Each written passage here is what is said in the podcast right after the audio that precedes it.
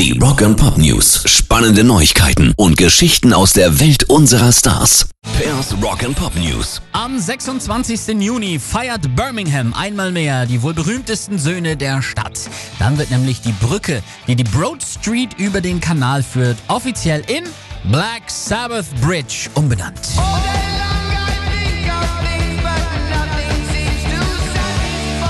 Dazu gibt's schon eine Black Sabbath Sitzbank, die nun eben auf die Black Sabbath Bridge kommen wird. Und zur Feier des Tages werden Tony Iommi und Giza Butler auf einem Boot über den Kanal fahren und dann einige Worte von dort an die Zuschauer richten.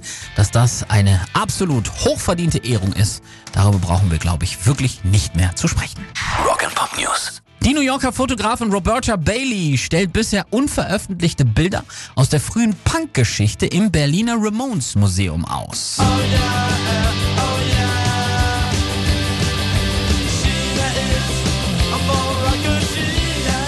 Zwischen dem 19. und 21. Juni werden dort Fotos aus den Anfangstagen des Punkrocks zu sehen sein, unter anderem eben die Ramones, The Clash, The Sex Pistols und die Dead Boys. Am Abend des 21. wird Bailey dann erstmals exklusives und unveröffentlichtes Material vom Covershooting des Ramones Debütalbums exponieren und wichtig ist, der Eintritt ist tatsächlich frei. Pairs Rock and Pop News.